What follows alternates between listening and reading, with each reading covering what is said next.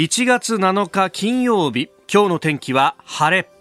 日本放送飯田浩二の OK 工事アップ。朝6時を過ぎました。おはようございます。日本放送アナウンサーの飯田浩二です。おはようございます。日本放送アナウンサーの新業一華です。日本放送飯田浩二の OK 工事アップ。この後8時まで生放送ですえー、昨日のオープニングでね、えー、雪だぞっていう話をしてましたけれども、はい、あの時の予想よりも、まあ、多く降ったかなという感じで、ね、予報が変わったんですよね、ね、あなたとハッピーで熊谷美穂アナウンサーが11時過ぎぐらいに天気予報をした時に、うん、まあ、予報が変わりましたと、うん、朝あの調べた時は東京都心は、まあ、そんなに雪は積もらないんじゃないか神奈川千葉が中心じゃないかっていう話だったんですけれど、はい、予報ががらりと変わって、え都内でも雪が積もるということになったんですよね。だからあの私夕方のね辛坊さんの番組の手伝いを、木曜日はしてるんですけれども、もうスタンバイに入ったら、日本放送の周りも、いや、雪がちらちらどころか、もう、まあ、ビル風に煽られてっていうのもあるんだけど、はい、なんだかこう、すごいなと、半ば吹雪いちゃってじゃないかみたいな、ね、そうでしたよね。えー、うん、で、まあ、それがですね、まあ、あの、いろんなところに影響を及ぼしたということもありまして、後ほどニュースの中でね、まとめてお伝えしますけれども、一部交通機関も、えー、すでに運休だとか乱れているところもあるようですので、はい、まあ、今日はちょっとね、警戒しながらと。で、我々も朝、あの、まだ電車動いてない時間帯なので、タクシーでね、えー、来るんですが、まあ、幹線道路はともかくとして歩道は結構ね雪が凍ってるなこれはっていうね。うね。こうテカテカしてるんですよね。ね、うん、一旦溶けたやつがまた凍って、はい、こうまあブラックアイスバーンっていうんですか、えー、見た目には分かんないけれども実はスルッと滑るぞみたいなね形になってますんで今日はちょっとねゆっくりと。そうですね。うん、こう寒いとついついこう布団から出たくなくてギリギリまで家にいたくなるんですけどそうしてしまうとこう焦ってしまってね。ね。ね怪我のもとになってしまいますので時間に余裕を持って、えそして歩くとき気をつけてあとポッケに手は入れないようにした方がいいですね。なるほど。あの転ぶ時とか何かあった時に対処できなくなるので寒いですけれど手袋して手は出して歩いた方がいいと思います。えー、それからねあの在宅にっていう方もいらっしゃいますね。えー、のりすけさん53歳男性千葉市若葉区鉄道研究職員という方ですが、えー、私は千葉から東京の国立まで遠距離通勤してるんですが昨日は3時に勤務切り上げ帰宅しました。おいいですねいいですねってよくないんですけれども、えー、いつもなら東京は雪でも千葉は雨というところが多いんですが、うん、えー、昨日は国立から千葉に向かうにつれて積雪が増え雪も激しくなってくると、えー、普段とは全く逆の天候でした。で千葉からバスも全く来なくて、えー、行列ばかりが伸びていて仕方なくモノレールを使いましたがこっちも混雑してましたと。えー、千葉都市モノレールというと懸垂式といってですね軌道が雪の影響を受けない、ね、あの吊ってあるんですよね。吊り下げられてますよね。そうそうそう、よく知ってるね、あ私あの辺りよく取材に行ってたんですよなるほど。あの千葉ポートアリーナっていう体育館があってああそっかそっかそっか、よく車椅子バスケットボールの大会が開かれていたのであの辺りはよく歩いてたんですよ。なるほど、うん、千葉駅からねあの南に向かう方のそうです。モノレールにと、はい、えー、えー、普段より1時間以上余計にかかった通勤となりましたと。で今日は交通機関に影響が出ることを予想して在宅勤務にしましたと。いただきました。まあ他にもね、えー、のっぽの親父さん、えー、藤沢の方ですが、えー、慣れない雪道よたよたしながらの帰宅でした。今朝も凍った歩道よたよた歩きながら出勤かと思いますと、えー、いただきました。本当これ気をつけてくださいね。はい。うん。あのー、交通関係もね、一部通行止めのところがあったりとか、私も朝方、えー、まあ東京の23区の南の方からですね、まあ、第一京浜から日比谷通りって言ってこう来るんですけれども JR をこう乗り越す大きなうん、まあ、あのガードというかですね、はい、えー、橋はあ歩道鉄橋が、うんうんうん、あの通行止めになってて、えー、札の辻のところ田町の駅のあたりなんですけどね、まあ、あの辺やっぱあのタクシーの運転手さんなんかに行くといや結構あの川を渡る橋は凍っちゃったりなんかしてるところがあったりとか。あと橋の手前ってどうしても坂になるから、そ、ね,、このところが結構怖いんですよって話をしてたんで、まあ、あの、車運転される方もね、今日はちょっと時間に余裕を見ながら、そして、えー、まあ、考えてというかね、まあこれ3連休に入るんで、そうは言っても今日動かざるを得ないんだよって人はいっぱいいるかもしれないんですけれども、ちょっと交通情報もね、えー、気にしながら、えー、ぼちぼちやっていきましょう。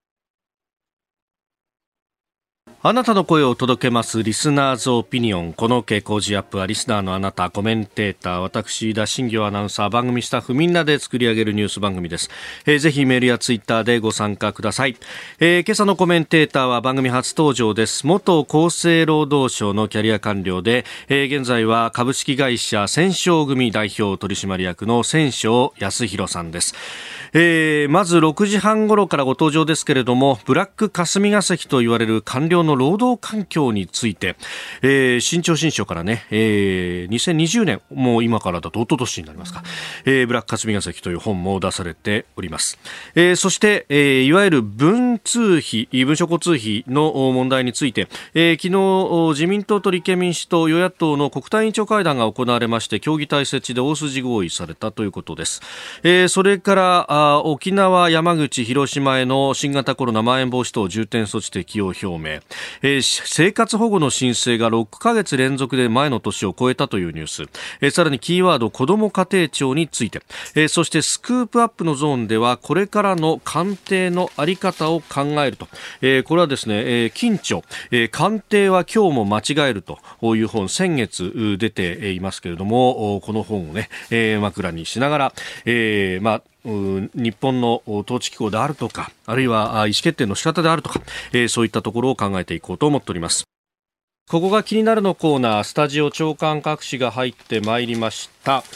えー、今日の一面トップ各紙ざーっとこう眺めますとやっぱりね、えー、沖縄、山口、広島まん延防止等重点措置というところが一面トップが多いですね、えー、もうほぼすべてという感じであります、えー、朝日沖縄、山口、広島まん延防止米軍基地周辺で感染増、えー、読売新聞沖縄、広島、山口まん延防止政府今日決定9日から31日今月いっぱいと。えー、それから毎日新聞も沖縄、山口、広島まん延防止政府3ヶ月ぶり適用へと。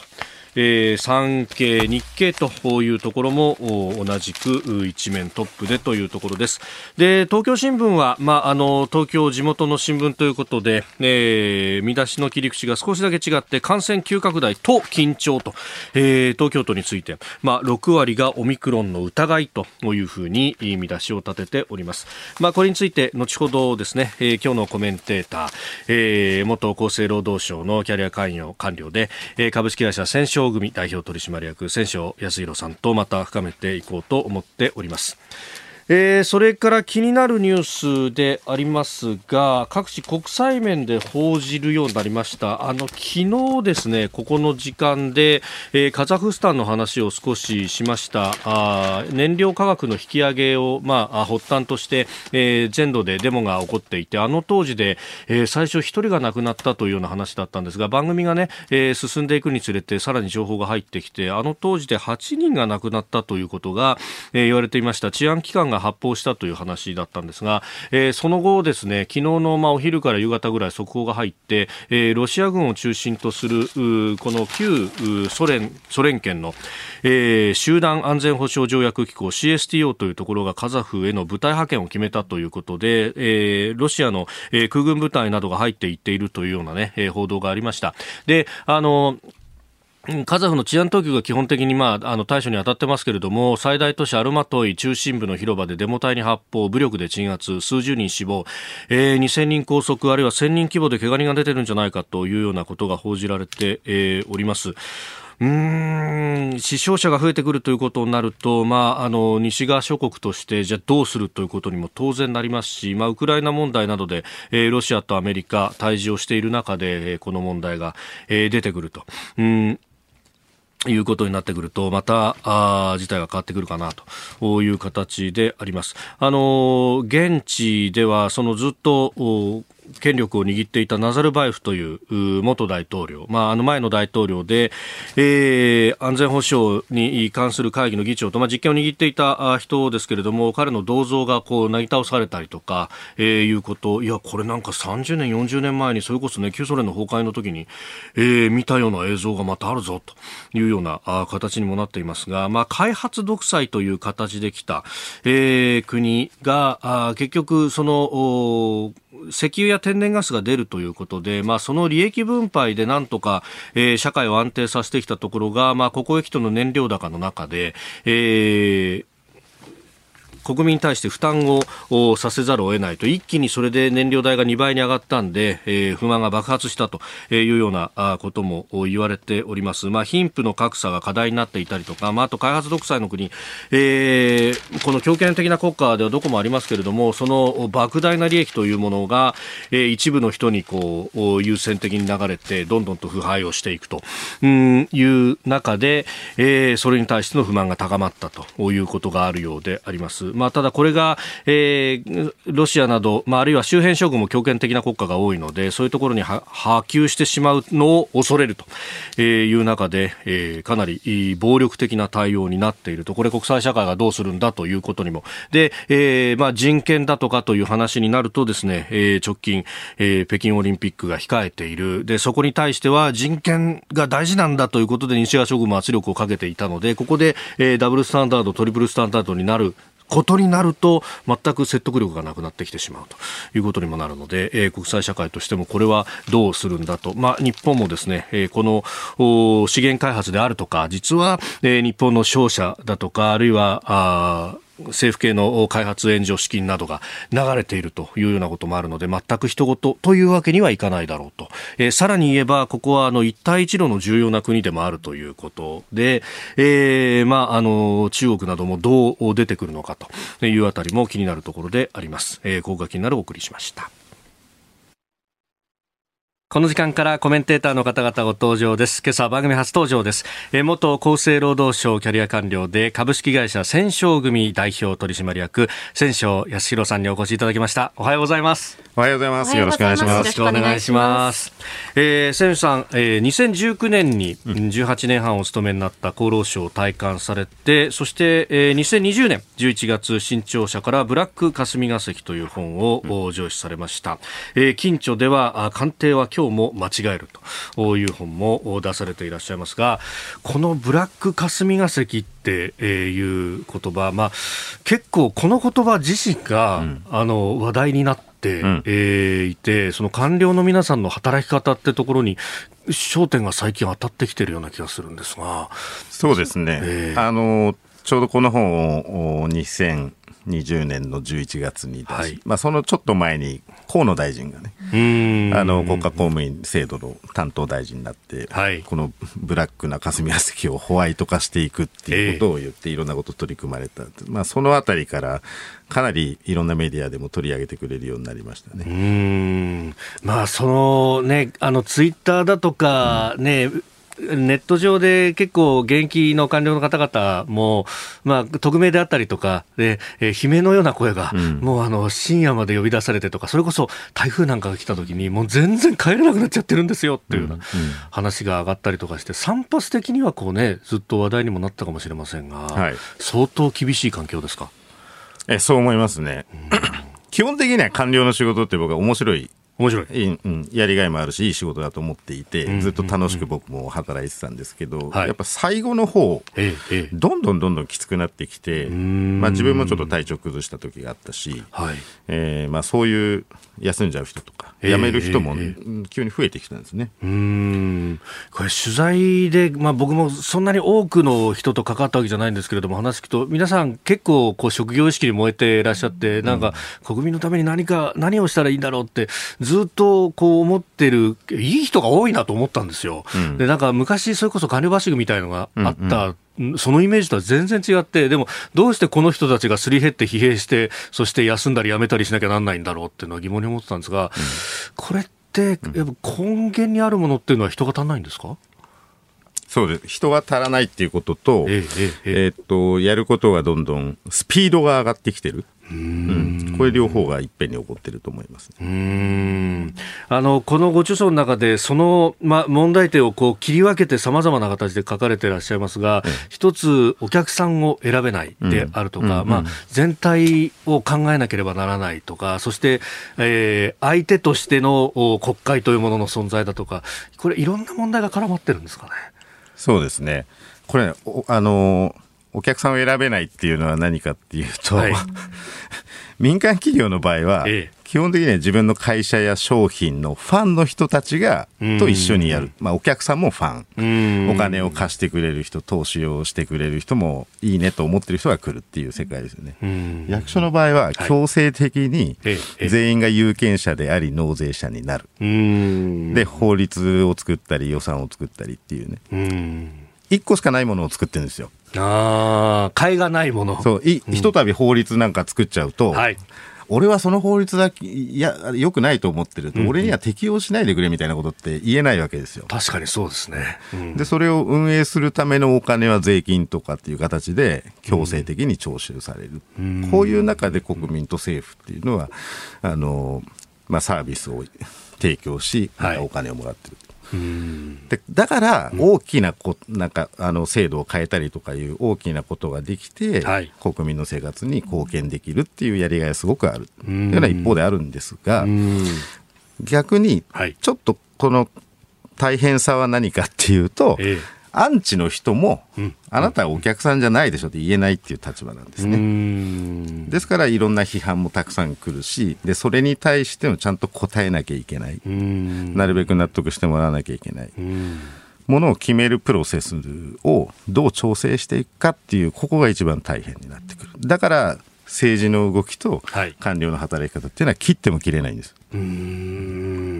だから一方でその政治の部分、うん、国会のありようであるとかも、うん、含めて、まあ、あ考えていかなければいけない、うん、えー、えー、そのあたり今日まあ、1時間でどこまでというところありますけれどもさまざまな角度からお話しいただければと思います、えー、今日もよろしくお願いいたします、はい、お願いします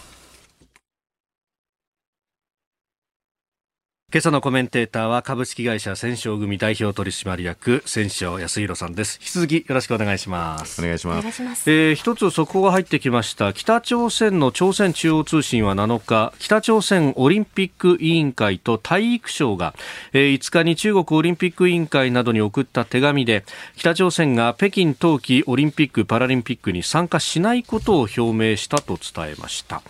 えー、北朝鮮、えー、東京オリンピック・パラリンピック不参加ということのようであります。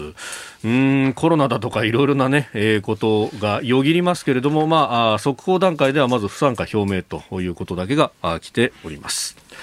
えー、それからメールやあツイッターさまざまいただいております、まあ、雪に関する、ね、話とかも多いところですけれども、まあ、一方で、えー、官僚の方々の働き方について、ええー、国会議員にこう呼ばれて叱責されてみたいなことっていうのが結構パワハラめいてるんじゃないですかという、ね、指摘もありました。このあたりというのはやっぱりまあそうですね、うん、結局、官僚が作っている、えー、なんていうんですよね、えー、まあ、商品のようなもの、はい、これは法律の案とか予算の案、案なんですね、はい、決めるのは国会なんですよ。なので、どうしても相手に決定権のある人だから、はい、上下関係になりやすい、これはまあ企業の中でも一緒なんですけど、えー、やっぱり上下関係があるとパワハラにともすればなる時がある。だからこれはやっぱりね今、議員の人もパワハラ議員とか言われちゃうから、はい、なるほど昔に比べると結構気をつけてるようにはなってると思うけど、うん、まあ結構厳しい人もいますよ。厳しい人もいますよ。えいろいろなものがこうにじみ出るような感じのコメントですが、えー、まあね、さまざまな論点あると思います。国会についても後ほど7時頭、文通費として取り上げようと思っております。ここでポッドキャスト YouTube でお聞きのあなたにお知らせです。ラジオ局日本放送飯田浩二の OK コージーアップ週末増刊号を毎週土曜日の午後に配信しています。1週間のニュースの振り返りそしてこれからのニュースの予定さらに今週の株式市場のまとめと来週の見通しについてお伝えしています。後半には Cozy up コメンテーターがゲストと対談するコーナー。今月は経済学者の飯田康之さんとビジネスコンサルタントの三枝理恵子さん登場です。週末もぜひチェックしてください。最初に取り上げるニュースはこちらです。いわゆる文通費の使途公開をめぐる議論。自民と立憲民主が協議体の設置で大筋合意。自民党の高木剛国対委員長は昨日立憲民主党の馬淵澄夫国対委員長と国会内で会談し国会議員に月100万円支給をされる文書通信交通滞在費、いわゆる文通費について、与野党で協議する会議体の設置を提案しました。日割り支給への変更や使途の公開、未使用分の国庫返納も合わせて議論される見通しです。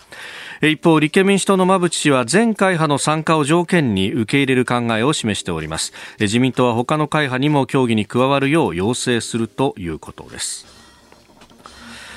えー、これ、あの10月31日に選挙があったんで、うん、えー、1日だけ国会議員だっていうことで、100万円が支給されるじゃないかって、これ、維新の会から問題提起があった話ですよね。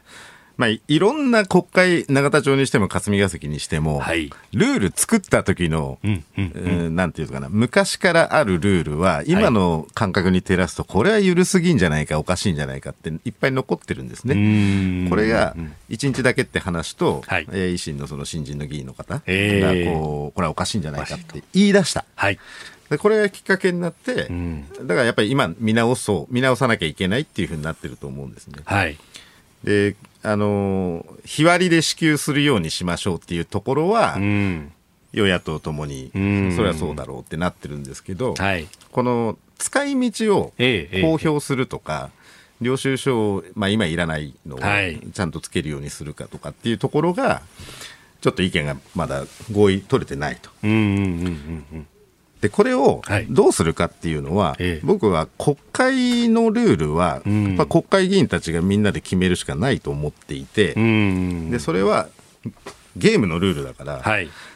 多数決で半分以上、まあ、多数決で決めると、与党の意見が全部それになっちゃうんで、はい、そうじゃなくってゲームのルールだから、みんなで全会一致で納得できるような結論を出すっていうのがいいと思っている。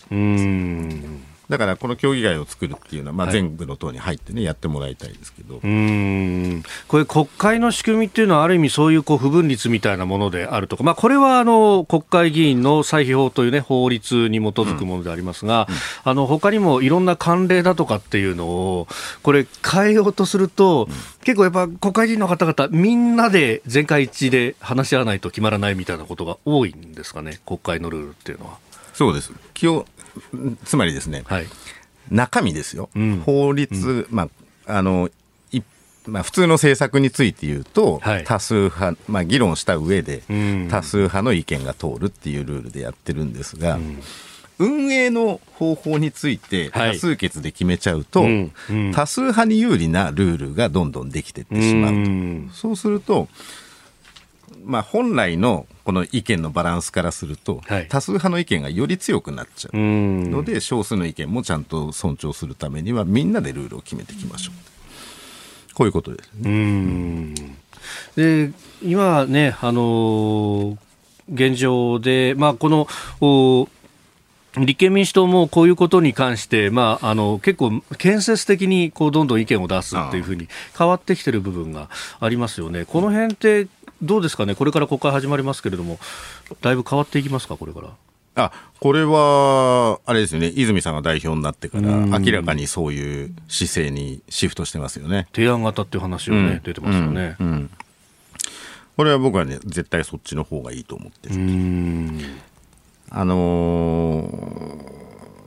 まあ、追及型、はい、悪いことを悪いってちゃんとチェックをするのはすごく大事な国会の機能、まあ、ある特に野党の機能ではあるんですけど、はい、なんかね、その、特に安倍さんの時の国会の議論は非常に悲しかったなと僕は思っていて、あなたのやってることおかしいじゃないですか、はい、っていうことを言いますよね。えーでそうすると安倍さんなんていうかっていうと、うん、民主党政権の時の方がひどかったじゃないかって、安倍政権になってからこんだけ経済が良くなってるとかっていう、まあ、そういうお互いにお前が悪いっていう話をしてた、そうじゃなくて、どっちが国民のにとって、はい。よりいいものですよ、この競争っていうふうに変わってほしいんですね、うちはこうやるんだ、いや、俺はこうやるんだ。みたいなものがお互い出てきて、ぶつかり合うっていうのが良い。そうです国民の方向いてないんですよ。お互いに相手が悪いという喧嘩みたいになっちゃう。うん、そうじゃなくてサービス合戦みたいなね。そういうふうに変わっていってほしいんで、そうすると選択肢ができてくるわけですよ。おはようニュースネットワーク。取り上げるニュースこちらです岸田総理が沖縄、山口、広島にまん延防止等重点措置の適用を表明新型コロナウイルス対策で岸田総理大臣は昨夜沖縄、山口、広島の3県にまん延防止等重点措置を適用する方針を表明しました。今日にも政府の分科会に諮り国会に報告した上で正式に決定する方針です。去年9月に解除されて以来岸田内閣では初めての適用となります。えー、3県からまん延防止等重点措置の適用要請があったことを受けて、えー、昨日夜関係閣僚と会談をし話し合った上で、えー、記者団に対して明らかにしたというところであります。えー、オミクロン株というところが言われてますけれども、うん、これもどうですか、相当こう深刻な事態になりつつありますか？あそうですね、あのー、まあ、また、まあ、感染者増えて、はい、ままん延防止等重点措置っていう、えー、あのまあ嫌だなと当然みんな思うんですけど、まあ、僕はこれ今生かし致し方ないかなと思ってます。うんえ一つはね、その、はい、やっぱり外国の状況を見てみると、はい、まあ、フランス、イタリア、イギリスとかも過去最高になっていて、アメリカもそれに近づいていると、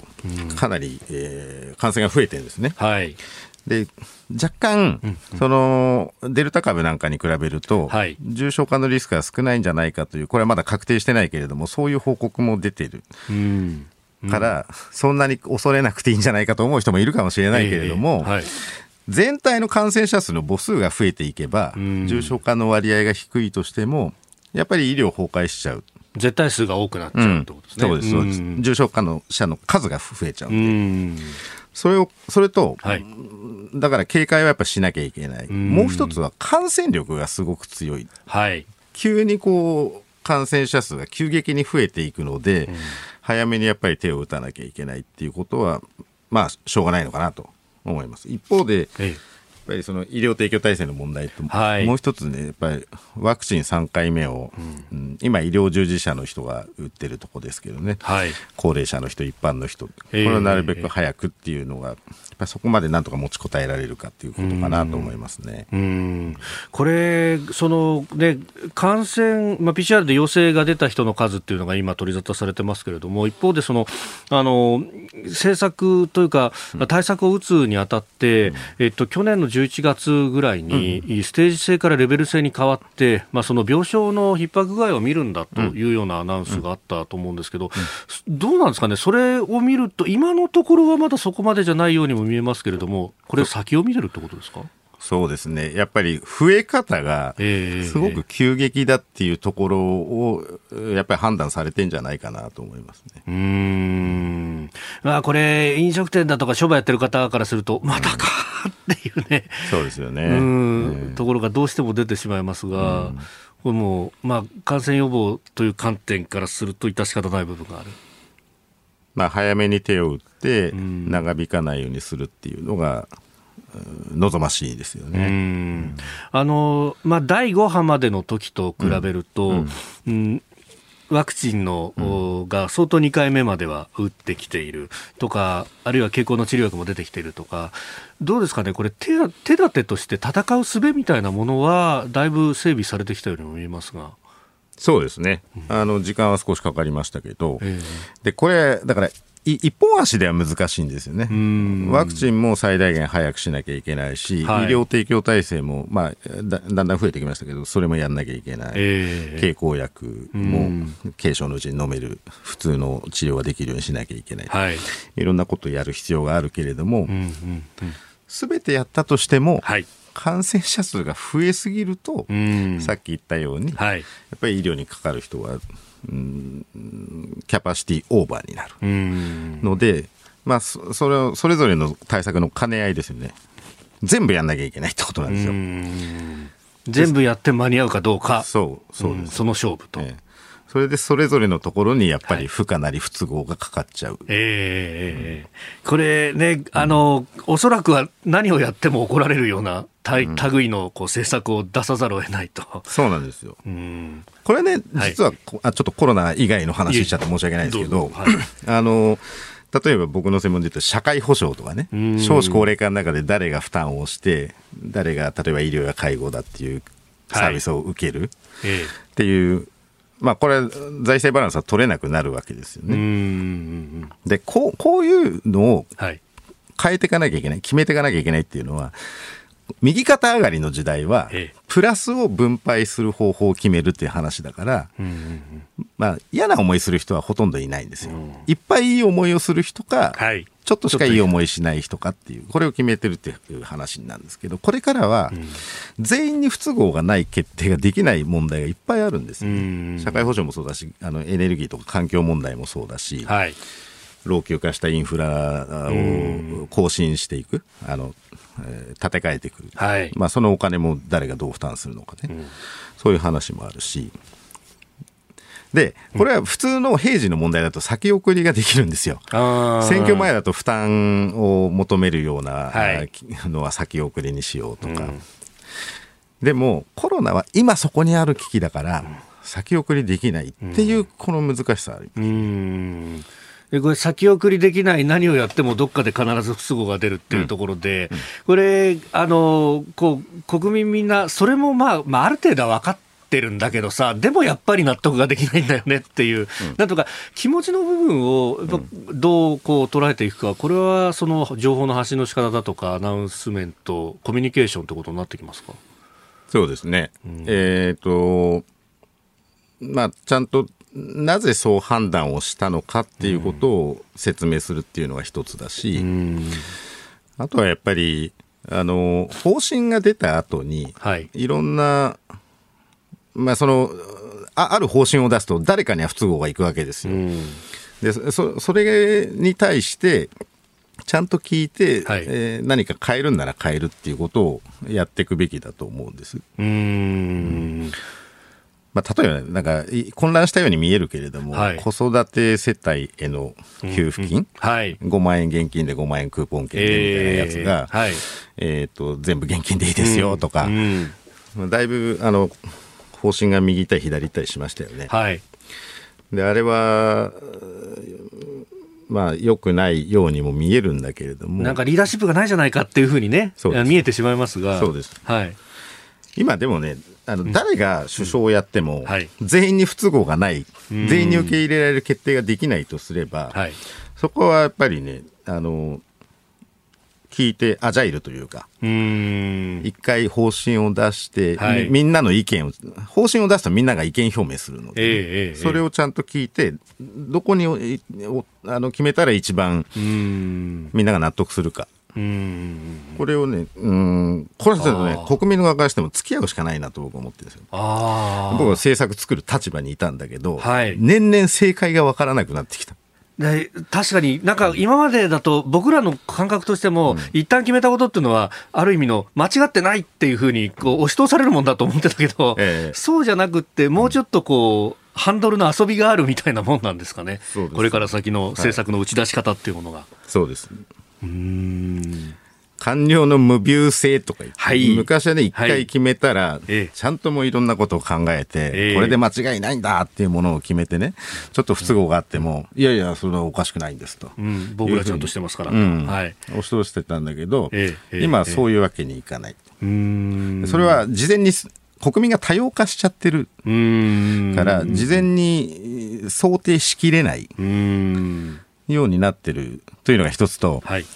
あとは声なき声が今見えるようになってるっていうのは大きくて。これネットですか ?SNS の発達はすごく大きいです。うん確かに一個何か、うん、あの政策打ち出せるといろんなとこから専門家の人たちがうわーっとこう声を上げますもんね。そうです。例えば去年だと検察庁法案の改正の廃止を求めますっていうハッシュタグが500万とか700万リツイートされたとか言われていて、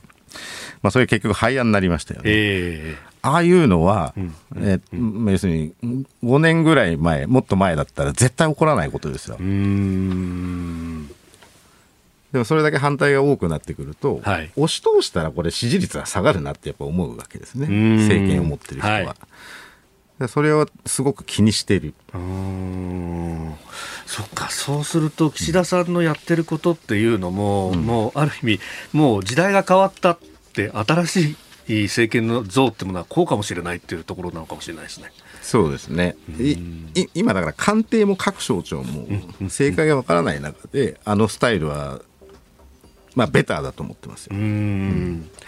えー、この時間株式会社戦勝組代表取締役戦勝康弘さんとお送りしてまいりました。日本総動機の方この後も戦勝さんにお付き合いいただきます。以上おはようニュースネットワークでしたえー、続いてここだけニューススクープアップです。この時間最後のニュースをスクープアップ!これからの官邸のあり方を考える。えー、今朝この時間は新潮社から発売の著書官邸は今日も間違えるお書きになった、えー、千正康弘さんと一緒にこれからの総理官邸のあり方について、えー、考えてまいります。官邸の在り方というと、まあ、ある意味、この国の、まあ、意思決定をこれから先どうやっていくのかっていうところになっていくと思います、うん、官邸の機能強化って、ここ10年、15年ぐらい、なんかずっとメディアを賑わしてきたような気もするんですけれども、この今の在り方っていうのは、どうご覧になってらっしゃいますか？僕ね、あの、か官官邸は今日も間違えるとかっていう名前の本をこの間出したばっかりだから、はい、なんか官邸に批判的な人に思われがちなんだけど、はい、基本的に官邸主導は賛成なんですよ。でただまだ過渡期にあって、はい、これをもっと良くしていかなきゃいけないっていうふうに思ってる。で僕はね20年前に官僚になったんですけど、はい、それは本当に官僚主導からどんどんどんどん官邸主導に、え変わっていってる時代にずっと仕事をしてた、はい、それは本当に肌で感じている。それはねあの各省庁ごとに、最適な答えを見つけるっていうのが、機能しなくなってきたっていうのが一番根っこにあるんですよ。例えば人口減少とか、はいえ。まあ、コロナの話だってそうなんですよ、感染症対策は厚労省だけど、はい、じゃあ経済どうすんだとか、ね、えー、えー、観光とかどうすんだ、まあ、これは国交省になるし、それからけんあの、まあそ、そうやって一つの省庁だけで解決できない問題がいっぱい増えてきたので、それはやっぱりもうちょっと高いところから、はい、いろんな観点を考えて決定するっていうのは必要だと思ってるんです。で、それがずっと強化されてきたから、はい、今までだったら変わらなかったことが、早く大きく動くようになったと思います。例えばね、ワクチンを、はい、これ、菅さんにはいろんな評価があるけれども、えー、あの、少なくともワクチンが、うん、あ、うん、2回目まですごいスピードで進んだのは菅さんの、はい、やっぱりリーダーシップだったと僕は思っていて、でこれは政府の中の一部の役所だけで頑張ってたらこんなことには絶対ならないですよ。自衛隊も協力するとか、ね、いろんなところが頑張って、はい。えー、早く進んだんですね。でこれをただ、はい、間違えることもあるんです。うん、でなんで間違えるかっていうと、はい、あの僕はね官官邸やその総理の周りのスタッフも含めた官邸が、はい、良かれと思ってやってるっていうふうにずっと思ってるんです。うん。打ち出す政策は、はい、うん、それはなんでかっていうと、はい、彼らは、政権の支持率を常に高く保ちたいんですよ。うんでそそのために、はい、まあ、何をやったら喜ばれるかなっていう頭で考えてる、ええ、何をやったら国民に受けるかなっていう。悪く言えばね。常に受けをこう、ねまあ、意識しなきゃならないのはそれは選挙もあるし、うん、支持率が高ければ求心力が上がるし支持率が低ければ、うん、あの誰々おろしみたいなことが始まってしまうとか考えると、うん、もう必然的にそうなるっていうことになるわけです、ね、それはね誰が総理になっても、うんうんうん短期的に常に支持率を高く保ってないと、はい、と与党の中から、はい、この総理のもとじゃもう選挙戦えないという当確運動起こりますから。でそういう中で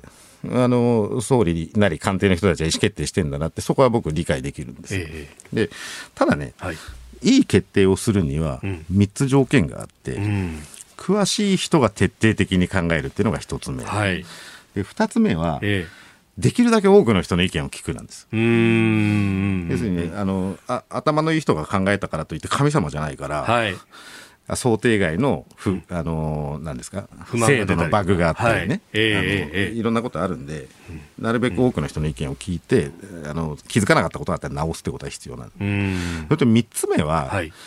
政策っていうのは、例えば給付金配りますとか、マスク配ります、えー、この意思決定をした時が一番注目度が高くなる、報道も増えるしね。はい。でだけど、意思決定をしてから国民にそれが届くまでの間っていうのは、いろんな人の仕事が間にあって、はい、やっと届くんですよ。えー、でその決めた後届くまでのオペレーション、うんうん執行がうまくいくかどうかを考えると、これが3つ目、この3つをちゃんとやっていかないと、はい、国民に届くいい政策が作れないというふうに思ってるんです。はい、でともすれば、短期的な支持率をあの求めすぎると、詳しくない人が、これ受けんじゃないかっつって決めたりね。それから、えー、事前に調整をしないで決めちゃうってことも多かった。だから、例えばが、えっと、一斉休校、全国の学校の一斉休校とか、はい、コロナの初期にありました、えー、ありましたね、あれはね、ある週の木曜日に安倍総理が発表して、はい、次の来週の月曜から休校を要請します。はい。これはもうあのあと金土日しかないわけですね、うん、これはやっぱり大混乱しました、ね、えー、事前に文科省ともギリギリまで調整してなかったという、ね、はい、でまあそういうことをうん。あとは初期の萩生田さんですら、もう勘弁してくれ、こんなん絶対、現場が持ちませんよって話をしたけど、ね、押し切ったって話がありましたね。そうです、そうです、そうです。でこれをね、あので結局そう、そういうはは詳しくない人が決めちゃったり、はい、できるだけ多くの人の意見を聞くっていうのを飛ばしちゃったり、あとはオペレーションの問題もあって、はい、いやあの定額給付金なかなか届かないとか、安倍のマスクって言われちゃったけれども、はい、布マスクを配り配り終わった時は、あの時、もう緊急事態宣言解除された後だったりとかね、はい、決めたんだけど、なかなか届かない問題っていうのもある。でここをどう変えていくかっていうのを、うんそれをねこうあの提案をしてる本なんです、これ。だから詳しく詳しい人があの一生懸命考えるみたいなことっていうのは多分きっと得意なんですよね、官僚の皆さんそれぞれ専門があるから、うんうん、広く意見をこう吸い上げるシステムだったりとか、うん、オペレーションに向かって柔軟に人を集めてくる。で、えー、タスクをこなしていくみたいなところっていうのが、うん、今、まだまだうまくいっていないところだったりするわけですそうです、そうです。うんで、そこに、こう、なんというか、縦割りの壁みたいなものがあったりとかするわけですか？人人を集めてくるにしても、省庁からおいそれと人を集めるなんてことはなかなかできなかったりとか。そうですね。いや、だから意思決定をした後、うんうんうん、それを形にしろ、はい、オペレーションしろ、細かい設計をしろっていうのは各省庁がやるわけですよね。で、そこは、まあ、あと、まあ、そのお前らがやちゃんとやっとけと。うんうんうんでそこにそこに人も増やさないわけですよ。はい、えー、で、えー、さらに、はい、早くしろしか言わないですよ。あうん、そうすると、はい、現場の人は人海戦術で青天井で残業してなんとか帳尻合わせようとするけれども、まあ、だいぶ保健所の人を疲弊したりとか、霞が関だけじゃなくてね、そういうことも起こってくる。で本当はだから政策のスピードを緩めろって言ってんじゃなくて、はい、早くできるように、まあ、システム化もあるし、それが時間かかるんだったら、外注費お金をつけるとか、どういう手立てを、手段をセットでやったら、なるべく早く届くのか。で、ここにコストがかかるならかけるべきだと思いますよ。急がなきゃいけないものであればね。えーまあ、今はなんというか、現場の心意気でなんとか回してるみたいな部分があるわけですか、うん、そうです、そうです。まあ、だから、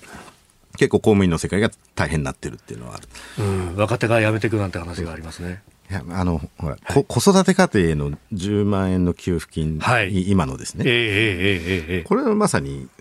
ちょっとあの似たあの構造をなぞっていて、うん。要するに5万円現金で最初配って、はい、後から5万円クーポンで、はい、でそうしたら事務費が1200億かかると、でそのお金無駄じゃないですかとか、自治体の現場からも、これ現金配るだけでも大変なのに、クーポンを印刷して 発行してどこの店で使えるかそれはすごい事務が大変ですっていう、オペレーションが難しいですって話が来たじゃないですか。はい、でこれをうん要するにそこまで想定せずに最初、この2段階でやりますって決めたんだと思うんです。でただそれがあって直したっていうのが、ちょっと今の政権は違うのかもしれないと。あ違う違うっていうかよく言うと柔軟にはなってるんだとは思う。うん。今までだったら、いやいや、5万5万でやるんだよって言って押し通してたかもしれないものが、直前で、あいや、やっぱりじゃあ10万いいよ、もう一括で配っちゃえっていうふうに変わ,、変わるっていう。そうですね。だから、まあ、例えば GoTo トラベルの、はい、を止めるのが遅れたんじゃないかみたいな批判とかありましたよね。一旦決めたことを軌道修正しにくい。今の政権はアジャイルっていうのか柔軟っていうのか、えー、まあ、それをねあのブレてんじゃないかとか言う人もいるけれども、はい。えー、事前に全部想定して正解決められないのが今の政治の状況だと僕は思ってるんでそれは一回方針出しても、はい、そこでいろんな人の意見が出てきて変えるっていうのはやった方がいいと思ってます。えー、官邸の在り方を考える、まあ、ある意味今過渡期だっっていうね、えー、ところのお話いただきました。えー、官邸は今日も間違える、新潮新書からあ先月出たばかりであります。ぜひこちらもご覧いただければと思います。お聞きの配信プログラムは日本放送飯田浩司の OK コージーアップの再編集版です。ポッドキャスト YouTube でお聞きの皆さん通勤や移動中に最新ニュースを押さえておきたい方放送内容を少しでも早くお聞きになりたい方スマホやパソコンから radiko のタイムフリー機能でお聞きいただくと放送中であれば追っかけ再生も可能ですし放送後でも好きな時間に番組のコンテンツを自分で選んでお聞きいただけます。ポッドキャスト YouTube に盛り込まれていないコンテンツや最新ニュースと気象情報スポーツの結果やエンタメ情報リーダーアナウンサーとコメンテーターとのフリートークさらに医師が週替わりで登場。健康や病気の治療法を伺う早起きドクター。さらに肌道子さんの「いってらっしゃい」黒木ひとみさんの対談コーナー「朝ナビ」など盛りだくさんです。ぜひ日本放送のエリア内でお聞きの皆さんラジコラジコのタイムフリーでチェックしてみてください。